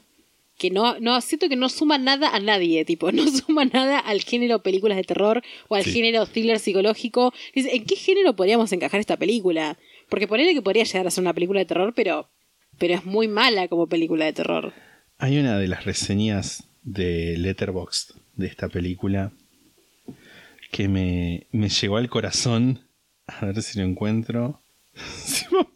Tipo, me aparece en John- Esta película me aparece en la categoría popular entre amigos. Tipo, como popular. tipo, vos le diste una estrella y yo le di media. Y yo soy tu única amiga en Letterboxd, Claro. por eso. que, ¿dónde está? Una persona que le puso una estrella dice, por favor, hace una nota mental en tu memoria, tipo como a quién le importa igual lo que pensás vos, arre. Que a pesar de haberle puesto una nota baja a este film, un- una estrella le puso, amo y respeto a la, a la cinematografía independiente. Puede ser asombrosa. Un ejemplo es eh, The Alchemist Cookbook, que no sé, te explica un poco de la película. Pero en esta película no hay connotaciones, eh, ¿cómo sería spooky? Tipo ten- ten- Tenebrosas. tenebrosas, asustadoras, asustadoras. Porque es spooky. Spooky, uki, de, de las almas de eh, los miembros del culto volviendo de la tumba. Espero que el próximo, la próxima película que mire y reseñe sea mucho mejor que esto. ¿Por qué se llama esta película de horror? Bueno, y después pone, dice, lee mi reseña escrita en no sé qué, no sé qué, que sabes que no te voy a hacer publicidad. Yo la que había, había visto que me había causado mucha gracia era que decía eh, el visionado de películas de straight to DVD es como películas que pasan directamente a DVD, o sea que no van al cine ni a la tele, de la, la sección de películas eh, straight to DVD de Walmart ha inmiscuido y, y y picking, picking away at Como my que me estuvo... Tipo como que lo Estuvo tentando, sí, carcomiendo. La sección de películas Straight to DVD de Walmart me estuvo carcomiendo lentamente la sanidad y finalmente eh, ahí tipo, Cedí. finalmente cedí. Pero ¿a qué costo? Dice, y puso media estrella, igual que yo, dice, consider this your eviction notice. Porque hay una parte que lo dice ella, Sí, sí, que ella le dice a Jones en sus, en sus sueños, le dice consider this your eviction notice, tipo Que- que se va de, de- de sus pensamientos, tipo considera Claro. esto tu nota de, De eh, desalojo. Sí, no, eh, no. Yo diría que no la vean No la para vean. nada, no vale la pena. O sea, si tienen ganas O de verla para si indignarse la- y reírse, tipo. Claro. Pueden. Yo creo que. Esto te lo, te lo digo a vos, Arre. O sea, lo voy a dejar en el podcast, pero te- hablo tipo ahora como a tete. Yo creo que nuestros oyentes pueden ahora ver la película sabiendo lo que les espera. Mm. Porque es una película que si vas a ver una mala película, Igual yo siento honestamente que yo, vos sabés que a mí me gustan las malas películas. sí. que ni siquiera es una mala película que dé la vuelta y digas, bueno, tipo la podés ver, incluso aunque bueno, está bien, yo la vi con expectativas, Sí. Con ciertas expectativas que no fueron cumplidas y por eso me gusta menos. Pero incluso aunque la hubiera visto sabiendo todo lo que pasaba y que es una película de mierda, no es una película de mierda graciosa, no es una película de No. mierda entretenida, es tipo una película de mierda plomo. Antes de ver esto les diría que vayan a ver un buen día. Tipo, Sí, bueno, me parece sí. un, un uso del tiempo Mucho diez mil veces mejor, sí. Sí. O bien la de tres horas, con los subtítulos bizarros en inglés, que se hace más llevadera que Vean la. The Sacrament. Vean The Sacrament. Vean sí. Sacrament. Yo creo que todas estas, la que más es tipo visionado friendly es The Sacrament. Sí, qué sé yo. Es una mierda también. Pero al menos es entretenida, boludo. Al menos es entretenida. Es que es la que menos me quise pegar un tiro, de nuevo. Sí, puede ser. Es mucho decir. Yo creo que con esto ya podemos finalizar en este pequeño pero emotivo acto, cerrarle la puerta ya a, a la maldición de Jonestown, de Jonestown Haunting, esa película Sí, de y a mierda. Jonestown en general. Jonestown en general, le, le mandamos un beso enorme. Igual sabes que yo siempre tengo como la, la fantasía de, de decir tipo de acá, no sé, 5 o 6 años, tipo por ahí retomar casos. No, casos viejos, ponele algo que hicimos en un capítulo y decir, guau, sí, no sé qué, ahora hacemos eh, 10 capítulos. No. Pff, olvídate. No va a pasar. Hay muchos casos en el mundo para No, ir sí, cubriendo. sí. Eh, yo me parece que ya está. Todo lo que se dijo de Jonestown ya se dijo. Todo lo que podríamos haber dicho en este, en este humilde podcast ya lo dijimos. Sí. Si quieren, vayan a ver la- las cinco partes de Jonestown, de, vayan a escuchar las cinco partes de Jonestown de las podcasts donde les. o quédense con esto, que, que tampoco está tan mal. Y listo. No, es que no digo que esté mal. Sigamos otra cosa. Sino que ponele. Yo creo que hoy en día, no muy diferente, no muy diferente, pero quizás encararía de otra forma, no sé, por así decirte, la investigación de Kemper. Como que me si- siento que tengo otro, Otro cosa. Otro. otro training. bueno, otro capaz. Capaz de acá a muchos años, cuando este podcast nos dé la suficiente plata como para inme- in- inmersionarnos, Sí, yo gratis no vuelvo. no vuelvas a ningún lado gratis. No, ese es mi- no, no, no, no. en los lugares donde no te han dado dinero, no has hay de que volver. volver, no debieras. ¿Cómo era la canción de Sabina? Porque el lugar donde has sido feliz no debiera, no quisieras tratar de volver, no debieras tratar de volver. Los lugares donde no te han dado dinero no debieras tratar de volver. Real.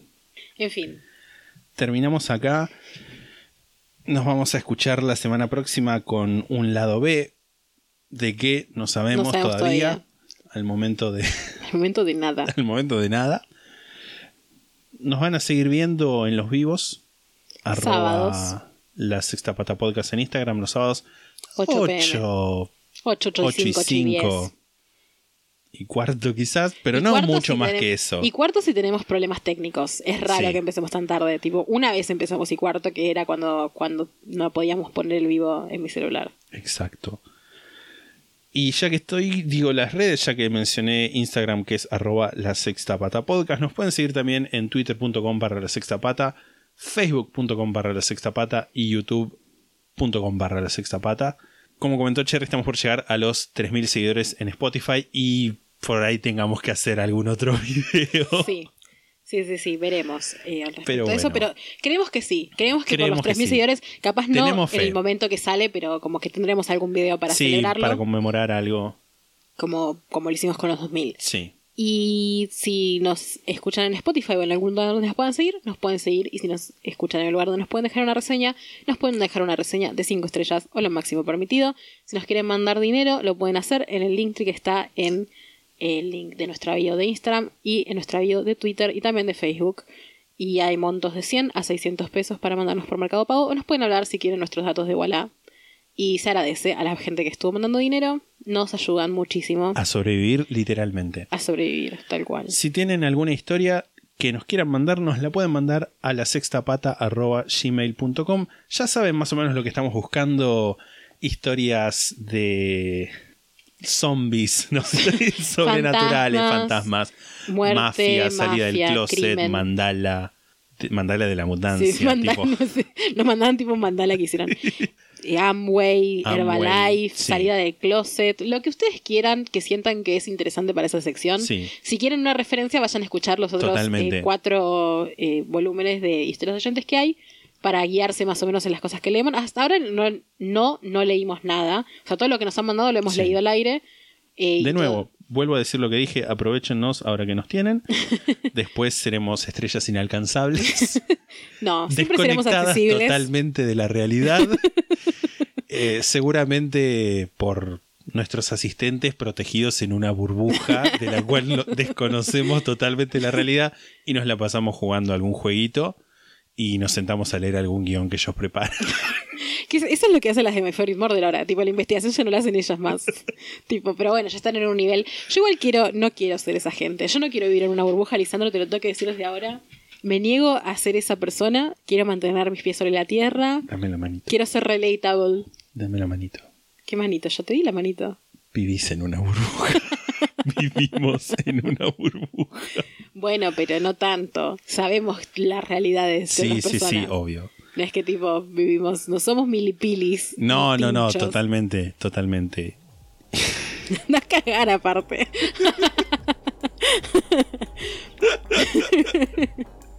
Yo creo que se ha dicho todo lo que se puede decir.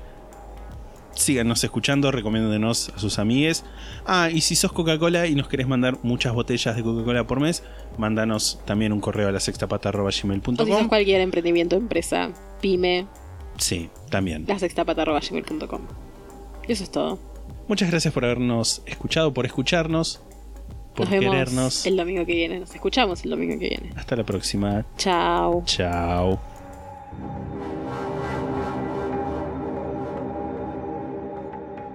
La sexta pata se graba en la ciudad de Mar del Plata. La portada fue diseñada por Melanie Devich, a quien pueden encontrar en Instagram como arroba no hago dibujitos.